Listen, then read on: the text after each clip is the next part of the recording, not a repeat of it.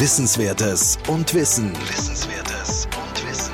News aus den Studiengängen der Technik an der FH Campus Wien. FH Campus Wien.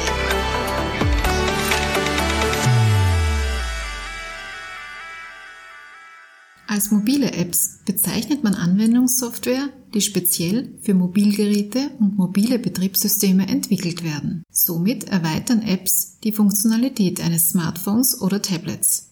Es gibt Apps zum Kommunizieren, Navigieren, Spielen, Informieren und vieles mehr. Mit einer Mobile App können Sie aus einer Idee relativ rasch etwas Nützliches machen. In unserem Masterstudium Software Design and Engineering können Studierende Mobile App Development aus mehreren Spezialisierungsfächern wählen. In dieser Lehrveranstaltung beschäftigen sie sich mit der Entwicklung von iOS-Applikationen. Im Unterschied zur gleichnamigen Lehrveranstaltung in unserem Bachelor, wo es um Android-Applikationen geht. In dieser Folge stellen wir Ihnen gemeinsam mit den Vortragenden die Inhalte, Ziele und die Organisation dieser Lehrveranstaltung vor. Die Entwicklung der Informatik und digitalen Kommunikation war nie so schnell wie heute. Und sie wird nie so langsam sein wie heute.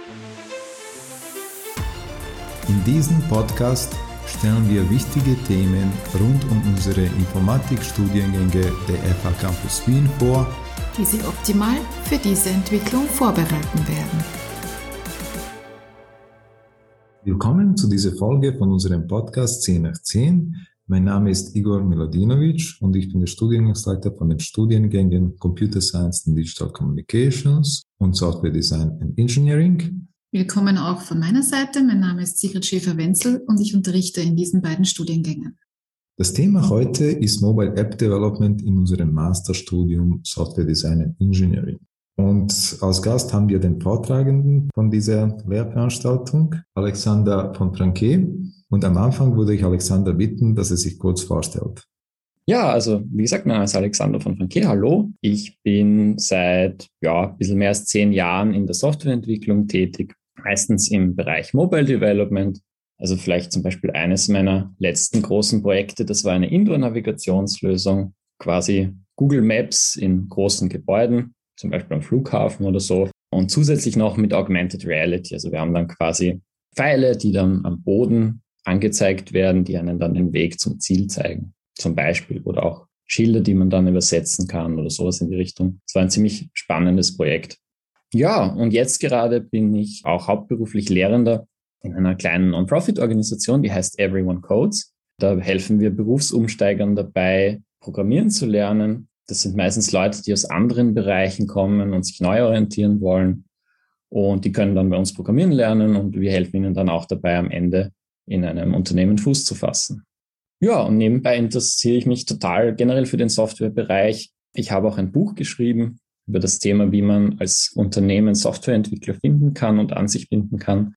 Und da gibt es auch einen Blog, den kann man sich anschauen, wenn man sich dafür interessiert. Der ist auf der Website, die heißt hiringengineersbook.com. Das ist mein persönlicher Blog, den kann man sich anschauen. Ja, das sind so die Sachen, die ich mache. Dankeschön. Deine Lehrveranstaltung ist ja ein Wahlpflichtfach in unserem Masterstudium. Also die Studierenden können dieses Fach bei Interesse wählen. Kannst du uns so kurz die Inhalte dieser Lehrveranstaltung vorstellen? Also ganz am Anfang gibt es mal einen kurzen Überblick, so quasi, was gibt es überhaupt im Mobile Development, was gibt es für Plattformen, was gibt es für Ansätze. Also kann man zum Beispiel, sollte man jetzt Cross-Plattform-Development machen oder sollte man Hybrid-Apps schreiben oder gleich Web-Apps schreiben oder native Apps, wo, ist der, wo sind die Vorteile und wo sind die Nachteile von jedem dieser Ansätze. Ähm, das ist aber nur ziemlich kurz und dann tauchen wir gleich ein in die native Entwicklung mit iOS, mit Swift und mit UIKit. Warum gleich in das? Grundsätzlich ist es einfach so, dass Mobile Development ein unheimlich breites Feld ist. Also es, es gibt einfach irrsinnig viel, das man wissen muss. Selbst wenn man jetzt nur eine Plattform macht, Android oder iOS, ist es einfach total viel, das man wissen muss. Und es ist jetzt nicht so, dass die einzelnen Konzepte für sich gesehen besonders schwierig sind zu verstehen. Es ist einfach nur sehr, sehr viel. Und um irgendwie aus diesem Dilemma rauszukommen, habe ich mir halt überlegt, quasi, was ist die Baseline? Was ist das, was jeder können muss, um in diesem Bereich arbeiten zu können? Und da habe ich mich halt dann eben für iOS entschieden und für, für iOS mit Swift und UIKit. Und grundsätzlich ist es so, ich habe mir drei Grundpfeiler überlegt, die einfach jeder können muss. Äh, und zwar, das ist, das, der erste Pfeiler ist quasi ist UI-Entwicklung, also User Interfaces bauen. Der zweite Pfeiler ist mit dem Netzwerk interagieren, also meistens mit REST APIs. Und der dritte Pfeiler ist, dass man Daten auf dem Gerät speichern und, und lesen soll, können soll. Also quasi Persistence, viele Datenbanken. Das sind die Grundlagen, die man eben in dieser, in dieser Lehrveranstaltung lernt. Und da aber eben das so ein breites Feld ist, wäre das relativ fad, wenn man jetzt nur das lernt. Und da habe ich mir gedacht, okay, dann gibt's für die Übung mehr Freiheit. Da kann man sich dann im Prinzip selber aussuchen, wo man gerne arbeiten möchte. Natürlich in einem gewissen Rahmen. Äh, und es funktioniert grundsätzlich so, dass jeder Student und jede Studentin ein eigenes Projekt hat. Da muss man vorher dann ein Proposal ausarbeiten mit Mockups. Dann kriegt man Feedback von mir und dann kann man das implementieren. Und äh, da sind in der Vergangenheit auch ziemlich spannende Sachen entstanden. Also zum Beispiel kombiniert auch mit anderen Lehrveranstaltungen, mit IoT, glaube ich, zum Beispiel mal, wo die Leute dann was gebaut haben, was Bluetooth-Verbindungen zum Gerät, zum iOS-Gerät aufbaut. Oder auch ein anderes Projekt war zum Beispiel mit Machine Learning, wo die Leute dann die Machine Learning-Modelle aus einer anderen Lehrveranstaltung die sie in einer anderen Lehrveranstaltung trainiert haben, dann bei mir hergenommen haben und ein UI drumherum gebaut haben und da dann eine App draus gebaut haben. Und so hat man quasi eben diese Kombination aus diesen drei Grundpfeilern und auch das, was einen eben selber interessiert an diesem sehr breiten Feld von, von Mobile Development. Dankeschön, sehr interessant. Und äh, es ist jetzt so, dass wir Studierende haben, die schon Vorerfahrung mit Mobile App Development haben, aber auch einige, die keine Vorerfahrung haben. Und wir bekommen immer wieder Fragen, ob man gewisse Lernveranstaltungen oder Wahlpflichtmodule wählen darf oder kann, selbst wenn man keine Vorkenntnisse hat. Deswegen meine nächste Frage, was sind die Vorkenntnisse für diese Lernveranstaltung? Was muss man schon können, um da gut mitkommen zu können? Ja, das ist eine super Frage, weil ja, also man soll, also es ist, es ist eine sehr technische Lehrveranstaltung mit starkem Fokus auf Programmieren. Also man sollte einfach auf jeden Fall schon Grundkenntnisse oder eigentlich gute Kenntnisse im Programmieren mitbringen. Vor allem objektorientierte Programmierung und auch Concurrency, also Multithreaded Programming und auch REST ist es, also es ist gut, wenn man schon mal mit REST APIs gearbeitet hat. Ich erwarte keine Vorkenntnisse schon im Mobile Development und auch Swift muss man noch nicht können. Man lernt nicht programmieren. Ich baue auf schon vorhandenen Programmierkenntnissen auf. Und ich weiß auch, dass die FH ziemlich Java-lastig ist. Das heißt, gerade am Anfang, wenn es um Swift geht, baue ich auch auf, auf diesen Java-Kenntnissen auf. Grundsätzlich vielleicht auch, weil manche ein bisschen eingeschüchtert sind, Swift zu lernen, würde ich gern dazu auch noch sagen, Swift ist eine super moderne Sprache, die sehr schnell ist und die auch kompiliert ist und inzwischen auch schon Open Source ist, schon länger. Äh, die auch nicht nur fürs iOS-Development gebraucht wird. Also ich auch in anderen Bereichen wird die immer interessanter, zum Beispiel auch bei serverseitiger Programmierung. Eine Zeit lang war das auch fürs Machine Learning interessant. Leider hat Google jetzt das TensorFlow für Swift wieder gecancelt. Aber ich kann mir vorstellen, dass es auch in dem Bereich interessanter wird, vor allem wenn jetzt äh, Windows und äh, Linux Support ausgebaut wird. Und ähm, wenn man später auch mal Kotlin lernen will, vielleicht für Android Development, ist es auch cool, wenn man Swift kann, weil die sich da, weil es da ziemlich viele Überschneidungen gibt. Ja, also insofern lasst euch nicht einschüchtern von, von Swift, aber quasi Grundkenntnisse im Programmieren oder wirklich gute Kenntnisse schon im Programmieren sind, äh, sind sehr wichtig. Dankeschön. Deine Lehrveranstaltung besteht ja aus einem Vorlesungs- und einem Übungsteil. Kannst du uns vielleicht kurz ähm, erklären, wie du deine Lehrveranstaltung organisierst? Also die, diese Trennung ist bei mir jetzt nicht ganz so scharf. Grundsätzlich ist es so, dass bei mir alles sehr, sehr praxisorientiert ist. Ich finde, Programmieren lernt man vor allem durch Programmieren. Und deswegen gibt es auch keine Prüfung, sondern es gibt nur Programmieraufgaben. Und zwar ich habe eben vorhin schon erwähnt, es gibt diese Teilung zwischen den drei Grundsäulen, also UI-Programmierung, Networking und Persistence. Und dafür gibt es sogenannte Fixed Exercises, also fixe Programmieraufgaben. Die sind relativ strikt. Die sind so ein bisschen wie Tutorials, nur ohne Lösung. Die kann man sich auch, wenn man mag, jetzt schon auf der Lehrveranstaltungs-Homepage anschauen. Die können wir dann vielleicht verlinken in dem Podcast. Der zweite Teil, also das ist eben der erste Teil, sind diese fixen Programmieraufgaben. Und der zweite Teil sind Projekte. Äh, auch da gibt es auf der Lehrveranstaltungs-Homepage äh, schon ein paar Beispiele dafür, was ich ungefähr erwarte. Das habe ich vorhin eh schon kurz erklärt. Also am Anfang gibt man ein Proposal ab, dann kriegt man Feedback von mir und dann muss man das implementieren. Und da kann man sich ziemlich frei selber aussuchen, woran man gerne arbeiten würde. Ich schaue dann immer, dass es halt vom, auch vom Zeitaufwand ungefähr passt und dass man sich nicht übernimmt oder auch nicht äh, vielleicht zu wenig macht. Das sind alles Einzelaufgaben. Grundsätzlich gibt es keine, keine Gruppenübungen in der Lehrveranstaltung. Und was vielleicht auch noch wichtig ist zu erwähnen, es gibt am Ende gibt's immer Abgabegespräche, also Code Reviews nenne ich die, wo ich dann ziemlich intensiv mir das anschaue mit, mit den Studierenden, dann auch Feedback dafür gebe. Und mir ist es auch ganz wichtig, dass, dass ich äh, bei diesen Code Reviews eben auf das Verständnis gehe. Also mir ist es, mir ist es wichtig, dass die Leute wirklich verstehen, äh, was sie abgeben. Ich sage immer, der schönste Code bringt nicht so viel, wenn man eigentlich nicht wirklich verstanden hat, was, was im Hintergrund passiert. Ja, das ist, das ist der Aufbau. Okay, vielen Dank. Das heißt, es geht auch um das Verständnis von Code und nicht äh, nur darum, um irgendwas zu laufen, zum Laufen zu bringen. Und äh, deswegen auch äh, unsere nächste Frage. Was sind so die Berufe, auf die diese Lehrveranstaltung vorbereitet? Ich nehme an, das ist nicht nur Development von mobilen Applikationen, sondern das ist doch etwas Breiteres, wie du das bis jetzt erzählt hast.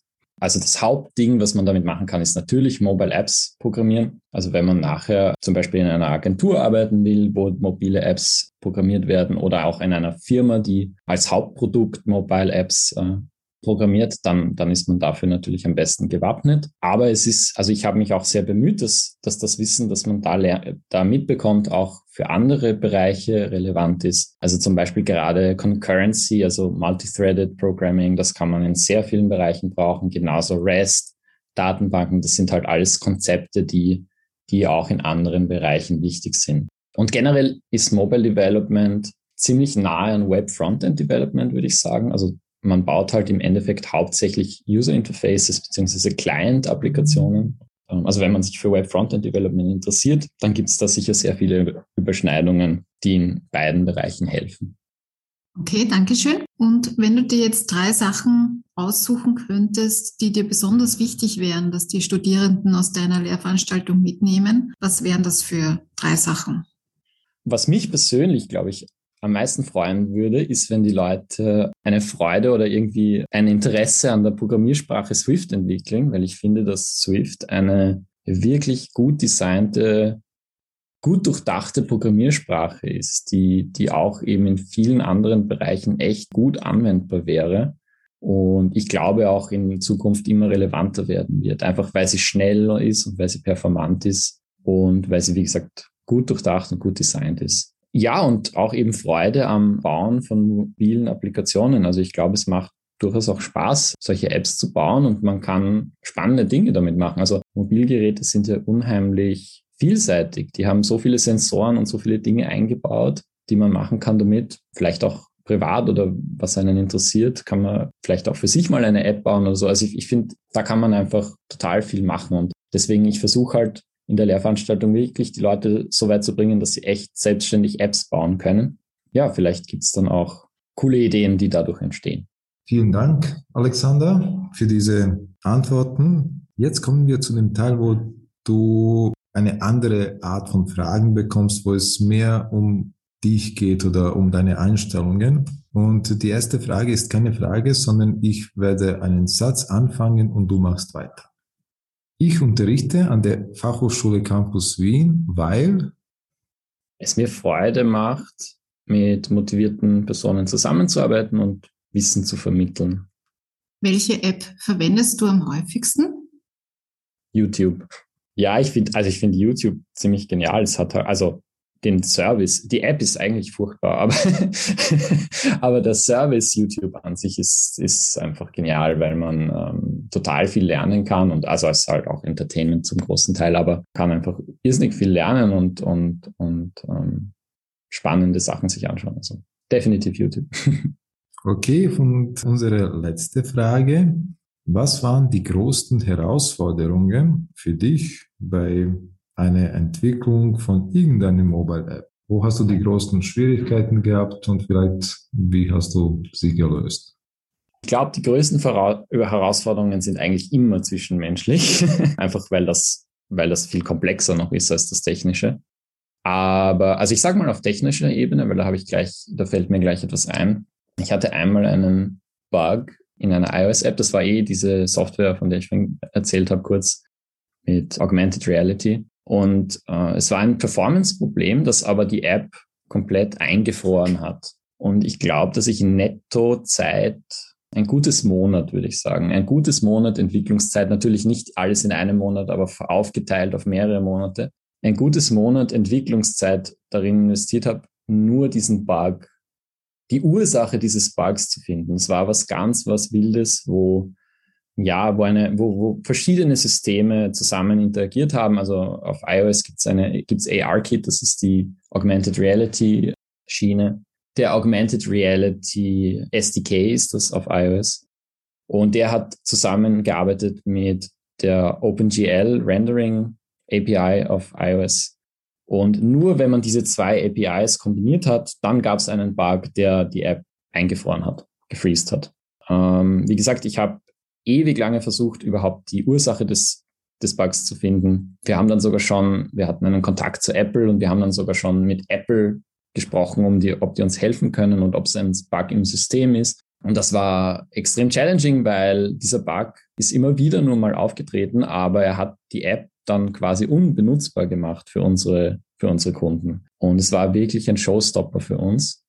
Das Beispiel ist für mich deshalb, und das ist vielleicht auch die zweite Komponente, die, die persönliche Komponente oder die, die zwischenmenschliche Komponente. Für mich ist das Beispiel so passend, weil es für mich ein Beispiel davon ist, dass man in der Softwareentwicklung fast nie wirklich schätzen kann, wie lange etwas dauert. Und wir haben es einfach nicht geschafft, das zu beheben. Und es, es war ein Showstopper. Und, und gleichzeitig haben wir aber davor für, diese, für dieses Feature nur sehr, sehr wenig Zeit eingeplant und dann hatten wir auf einmal monatelang Schwierigkeiten damit. Und das ist für mich, und ich habe jetzt doch schon ziemlich viel Erfahrung im Softwarebereich, das ist für mich inzwischen nicht mehr die Ausnahme, sondern die Regel.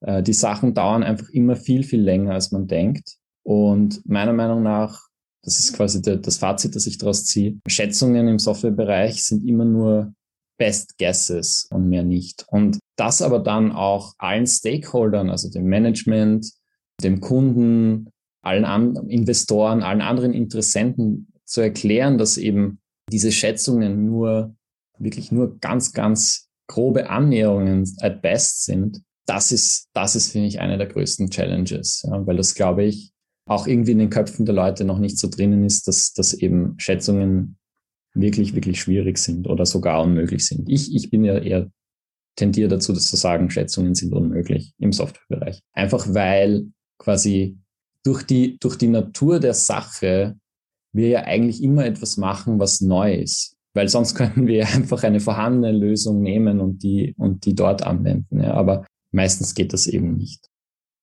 Vielen Dank, Alexander, dass du heute mit uns warst und dass du so interessante und ausführliche Antworten gegeben hast. Ich bin davon überzeugt, dass diese Antworten die Wahl für unsere Studierende zwischen verschiedenen Wahlpflichtmodulen etwas erleichtern. Danke auch an unsere Zuhörerinnen und Zuhörer. Alles Gute und bis zum nächsten Mal. Bis zum nächsten Mal. Dankeschön. Ciao.